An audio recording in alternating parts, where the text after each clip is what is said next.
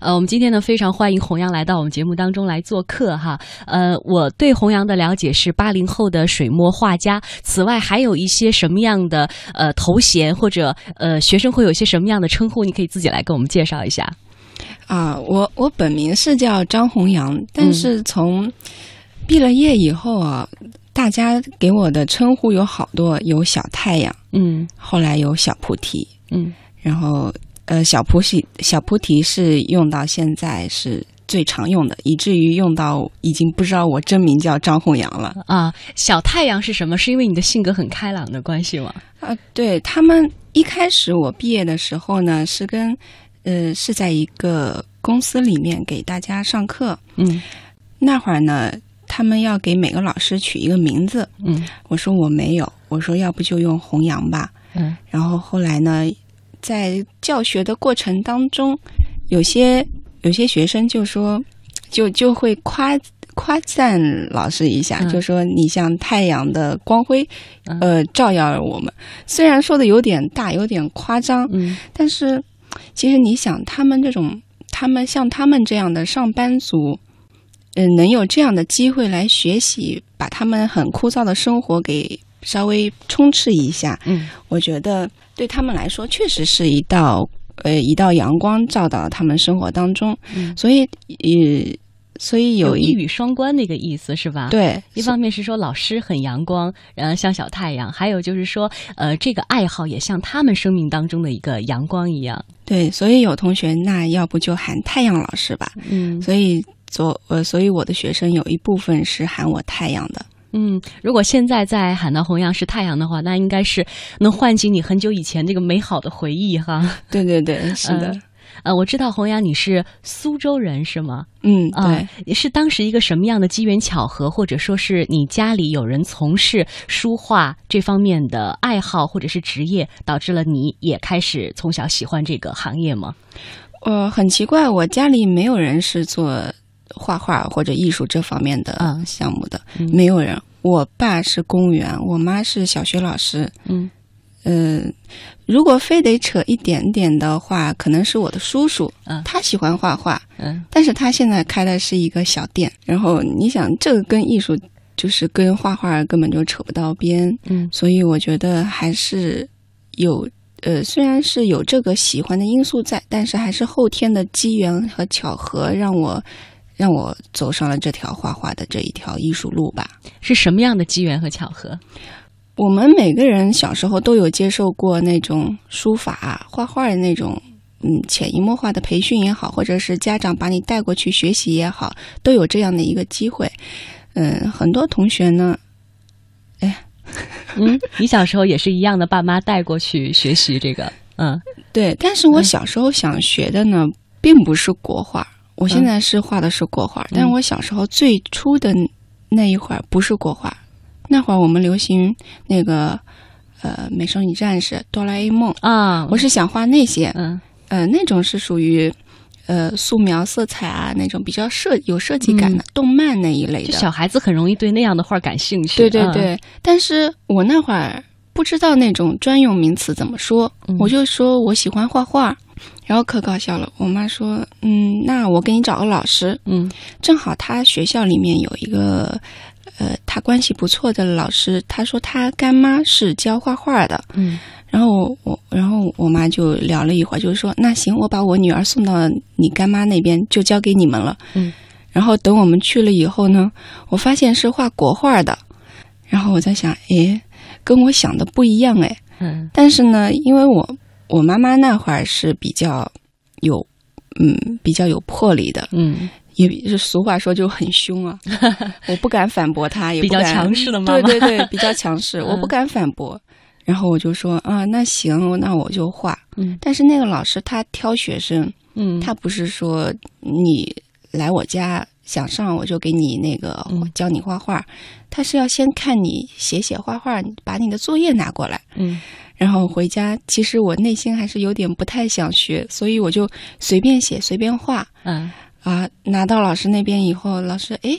这小孩的笔性不错，啊，叫比兴哈，嗯，作文考察对学对，生。笔性不错。他说虽然写的歪歪扭扭啊，但是这个笔性不错。嗯，当时我我不太理解。然后我想，哎，反正就是就这样，就这样上吧，嗯就这样学吧。刚开始呢，刚开始一定很枯燥，是不是？这个哦，枯燥，嗯呃，用换句话就是说，你给我什么我就接受什么，嗯，就没有任何的比较麻木，嗯没有思想，没有自己的想法。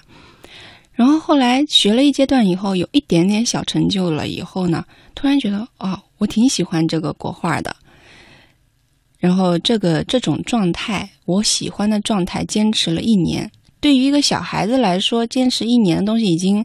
是一个极限。我觉得那时候你多大二年级的时候，啊？啊、我觉得对于小孩来说，已就已经要换换另外一个兴趣了。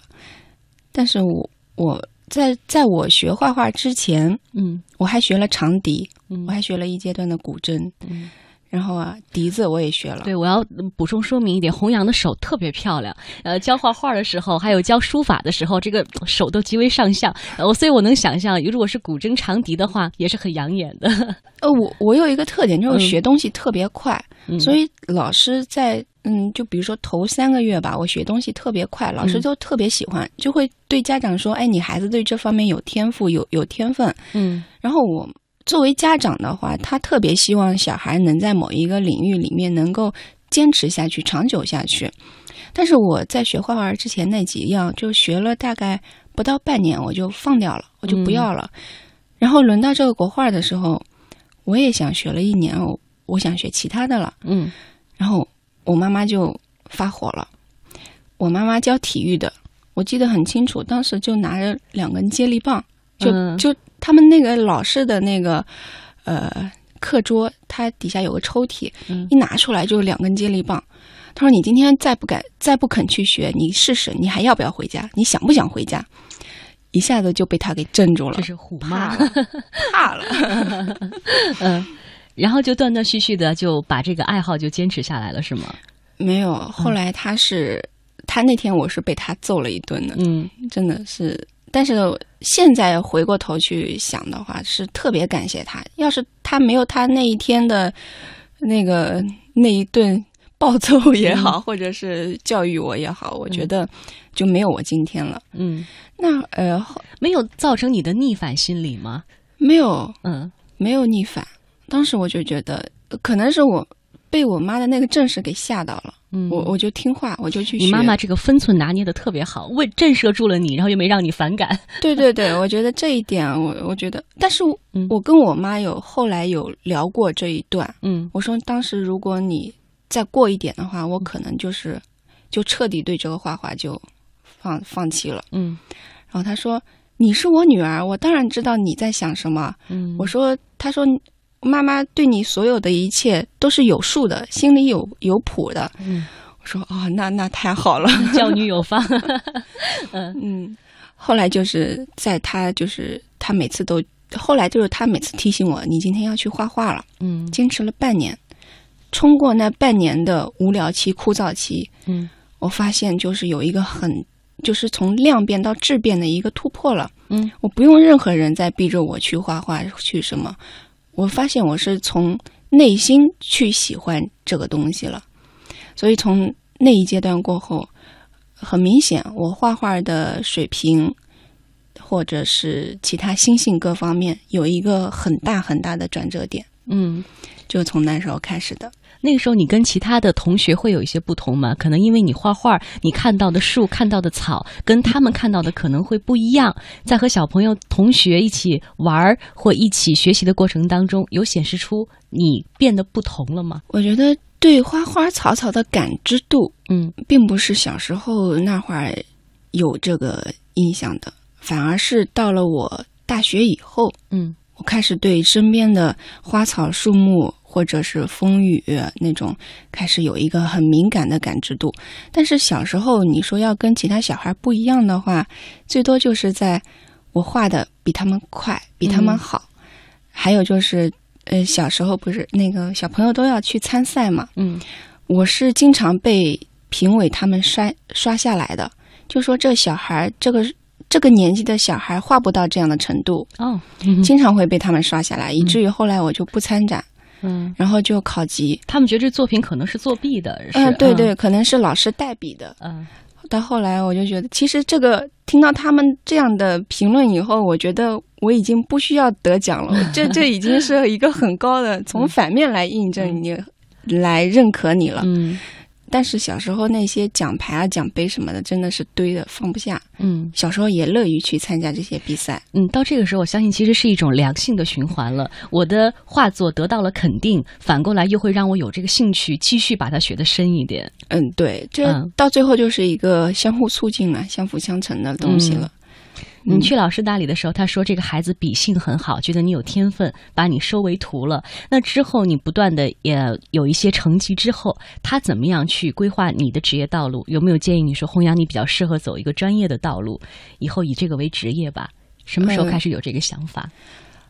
我的启蒙老师山水画启蒙老师，他他对我的教育并不是说，嗯，一本正经的来嗯跟你讲一些道理，他是在我学画的过程当中，每呃每节课他会给你透露一点，嗯、也不是说透露，就跟你。把这种道理能结合到笔墨里面，结合到画里面，然后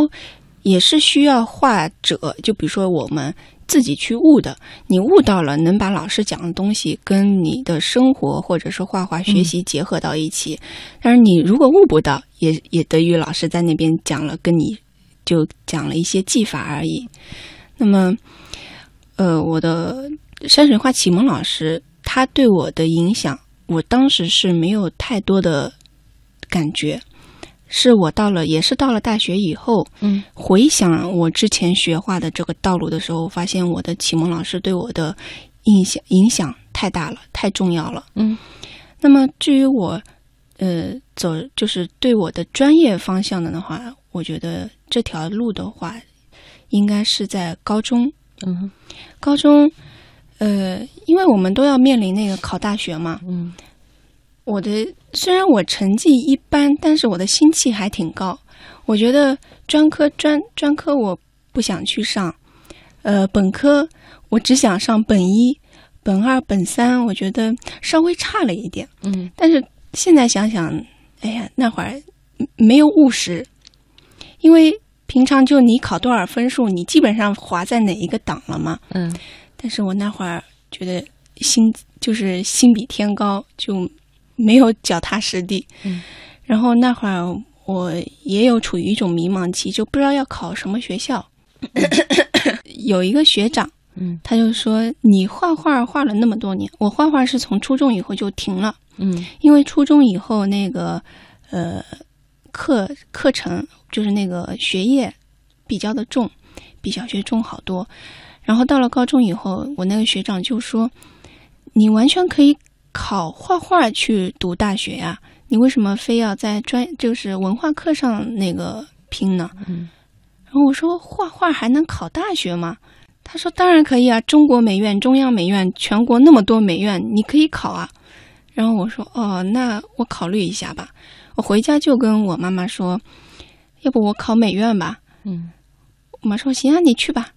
然后我就自己回国，就是去打听嗯怎么样去考美院。我觉得我那会儿的消息挺闭塞的，嗯，当时我只知道的美院是中国美院和中央美院，还有一个湖北美院，嗯就这三所嗯，其他的我都不知道。嗯然后后来，呃，他们对我说：“你还得考素描色彩。”然后我就觉得哇，怎么要学那么多？我我心里又有点打退堂鼓了。嗯嗯，然后后来也是奔波，嗯从苏州到湖北，然后在湖北学了三个月的素描色彩。但是那时候，你想，我从来没有离开家，然后突然之间到了一个很陌生的地方，大家都自己画着自己的画，没有任何交流，就觉得特别的难受。嗯然后有一天，而且老师他教的东西吧，他是嗯大课一百多个人上课，他顾不到我，然后心里特别有落差，也特别难受。我觉得我画不好了，我考不上了。然后， 然后有一天到一个呃，大概是过了一个星期吧，我画的没有任何进展。嗯，那天晚上我就受不了，在教室里我就泪崩了，我就哭了，就觉得人生无望了。 然后也就在那时候来了一个中国美院的新媒体系的一个，后来成了我的学长的。他是他是他看到我一个女孩子在那个角落里哭，他就说：“哎，你怎么了他是作为老师在那儿吗？？”他是老师的朋友，啊，他来看我老师，嗯，然后他就到教室里来看一趟，然后他就看到我了，然后呃，我就是他问我嗯怎么回事儿，有什么事情，我说我不会画，他说你不会画，你可以看一些其他同学画的好的同学他们是如何画的，你可以主动的去找老师，让老师单独的去辅导你。然后我说啊、我要考国画，但是我必须要学素描色彩。然后他就说你考哪个学校？我说我考国美。他说你考国美为什么要考素描色彩呢？国美的国画系是不需要考这个的，你只要考国画就可以了。当时听到这个消息，简直了，天降喜讯， 对呀、就就像暴风雨过后的那嗯个天空突然晴朗起来，然后我就特别压抑不了心中的那个兴奋劲，立马打电话让家里人来接我，嗯所以我就从湖北又回到苏州，嗯然后是之前的这个消息有误吗？只是说要考这样的美术院校就得学素描色彩，实际上国画是不需要的，自己不知道。好像那会儿就只有中国美院是不需要的，所以嗯我打听下来是都需要素描色彩的。嗯我觉得很幸运的一点就是，每到一个关节点的时候，呃，都有一个人会来提醒我一下。嗯然后本来我是走的这条路的，突然出现一个人说：“哎，你应该走那个方向。嗯”然后我的大方向都变了，嗯但是每次变都是变得更正确了。嗯，这回去之后再准备考试，心里就放松很多了，是吗？啊状态不一样了。哦，还有一个很很出乎人意料的事情，嗯呃，回去以后吧，没有直接回学校，就直接就是说，那我们学考国美，那直接就有针对性的，就去国美好了，嗯就去那个呃，考国美找一个当就是国美的老师考学前辅生导这样子考前辅导班，嗯然后去了以后吧，因为对国画我信心超强，画了那么多年，嗯而且取得了各种小有的成就。嗯但是到了那边见到老师第一眼把我的全部的画作打开的时候，哎，我还把我的那些奖牌嗯都带过去了，嗯然后考级证书。嗯那老师拿到我的画，摊开第一眼说：“你准备明年复 读吧。”哇哦，当当时我整个人都不好了，就我我说为什么？凭什么这么说？嗯他说你的路子不对，嗯嗯，就画儿它有分路子，嗯然后还说你之前得到的这些奖杯，你的考级的，不管你考多少级，跟我们的这些没有任何关系，它只能证明你之前的，你现在的对我来说是一个零基础，你跟其他呃白纸就是什么都没学画画的人来说，你有之前固定的审美了，而且你这个审美之前是不那么正确的，嗯那可能会拖你后腿。我我教你的时候，可能是要先给你纠正这些，嗯，那你这个过程你是要相当跨度要相当大的。那我觉得以这么短的时间，马上就要考学的时间来说，我觉得你的考考上的那个概概率率不高了太小了，嗯，你就准备明明年复读吧。他是国画的老师是吗？嗯、国画的研究生，研究生。嗯，老师嗯没时间带学生。啊、当时我，当时我我也挺有一种就是，就是我我不相信，嗯我我就拼了，我就拼这一年，嗯我我要是考不上，我就再也不画画了。我当时就想，我就不画画，我就去做其他事情了。但是这一年，我就拼了，拼了我的命去去画这些东西。嗯我说只要你告诉我应该怎么画，呃，那老师呢就给我了一本两本书，陆延绍的课图稿，还有陆延绍的一部作品书，嗯还有一些古人的一些书法。他说你就练吧，然后我基本上那那时候是从早上七点练到晚上十二点，就这么天天的练。嗯，那一阶有老段师嗯带着的是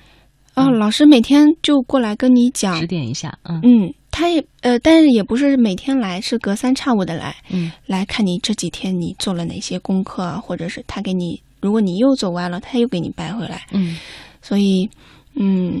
还是要靠自己练。同时呢，我有两个一起学画的学生，可搞笑了。另外一个。另外一个哥们儿是甘肃人，嗯他也是特别淳朴，嗯他也是每天跟我一起练，嗯他也特别勤奋。但是另外一个呢，一另外一个学生呢，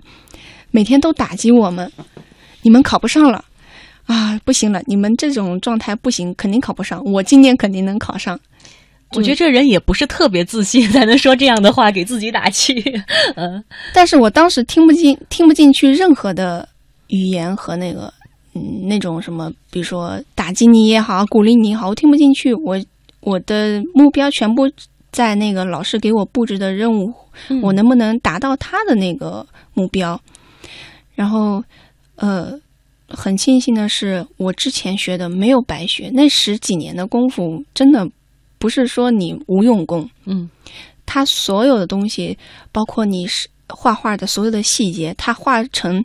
可能道路不对吧，但是他画成了另外一种力量去支撑你，去比如说别人学三个月也能考上，我学十几年的东西也能考上的话，那我的积淀、我的积累是跟他们是不一样的。嗯厚度不一样，厚度不一样，所以我这十年到后来，呃，之前的十年的那些功夫，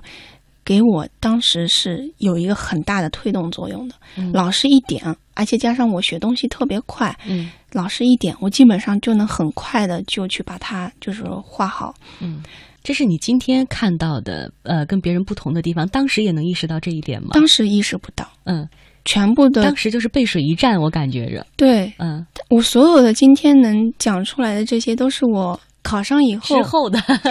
思考每出来的嗯次回味一下，我就觉得每次回忆这些事情，我都有一个不同的一个感受。嗯那个学画的地方特别的，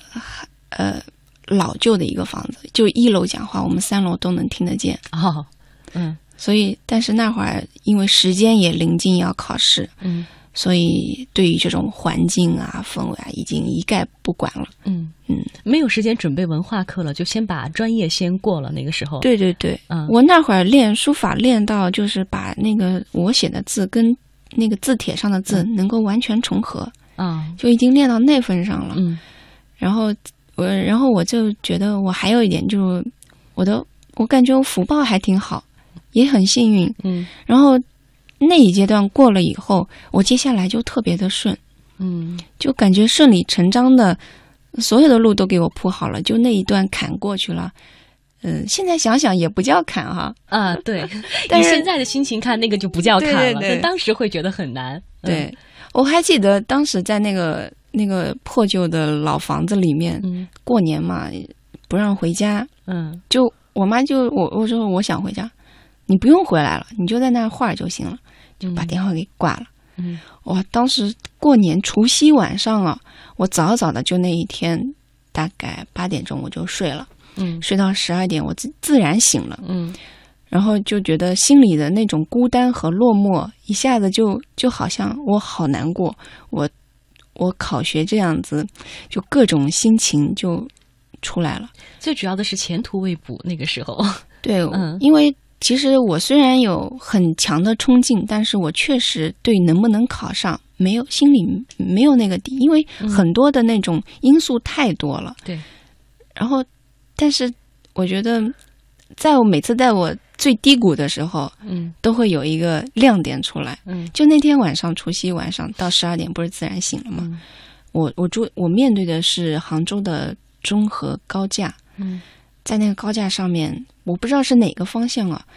都突然燃起了烟花，嗯哇，整整放了半个小时，我就自己独自一个人在。他那扇老式的窗户也特别的，我现在想想那会儿特别美，有一个爬山虎的一个小藤垂在窗边缘，然后我的屋子全是黑的嗯，只有中和高架那边是亮的，嗯，所以我感觉一个人欣赏了一场烟花盛你这会。是景观房，实际 上是，嗯，你想那会儿，嗯、那会儿觉得挺凄凉的，嗯但是现在想想，哇，那会儿一个人的时光其实是挺好的。嗯。嗯，但是以现在成熟的眼光看，其实每一段经历都有它独特和美好的地方，值得去珍惜哈、对。呃那考试的过程很顺利吗？然后考试很顺利，嗯嗯，呃，我当时记得我们那个考场，呃，挺好玩的一点，就是嗯坐在我那一排和我旁边那一排的学生，除了第一排那一个，嗯其他的都是我同学了。后来啊，那是很很就运气那一个很好考场，我们所有的人学生嗯就是班级里的学生都在那里了。嗯当时他们我们一进来就是，哎，你好面熟哈、嗯就我们互相回忆，哦，发现我们是一个考场的，而且是坐同一排的，嗯嗯，好好巧。嗯，那知道自己考上了，这个欣喜若狂，那种幸福感，我相信你今天回忆起来依然是非常浓烈。嗯，对，你没嗯把你这个通知书给那研究生师哥看看？ 啊，当时哎，说到这一点哦，嗯很嗯、很好玩。我另外一个就是甘肃的那哥们儿，嗯他考到了其他就是其他学校美术学院去嗯了，然后就是那个哥们儿就他仍然继续在考，嗯他还是没有考上。嗯，他是等我在呃毕业了，快毕业，呃我大四，他嗯大一，他考进来了。就比你多考了三年。对，嗯嗯，他们是，他们这一部分是非常的执着的，他们嗯只认准中国美院，嗯他，们就一年考不上，我考第二年，他们就这样循环往复的考，直到嗯考上为止。所以这么说，你的命真的运气也真的很好，背水一战，对你就直接就考上了。对，嗯当时考上就是考上就是去报名到学校的那一段过程，也就是说那个暑假吧，嗯真的是特别的爽，我觉得太幸人福了人间处处都是光 明啊，鲜花啊的那种，都为你欢呼啊。嗯，但是到了大学里面，开始上课了以后，又一下子进入低谷了。对，嗯又进又又低谷了。嗯为什么这么说呢？开始学古人的东西，唐宋元明清，我们嗯从最远的地方学到最近的地方。我突然发现，我又什么都不会画了，就感觉你之前是很饱满的状态，你一旦进入到这个学府当中以后，嗯你就是个婴儿，你什么？么都不懂了。突然之间，你觉得之前学的好少好少，你虽然学了十几年，但是一旦到了那儿，你就觉得就基本上是个零，然后心里的这种落差就又开始有了。那那会儿的话，就是需要一个调整。嗯嗯，然后我们学习。呃，唐宋元明清就是宋画《西山行旅图》和范那个那个郭熙的《早春图》，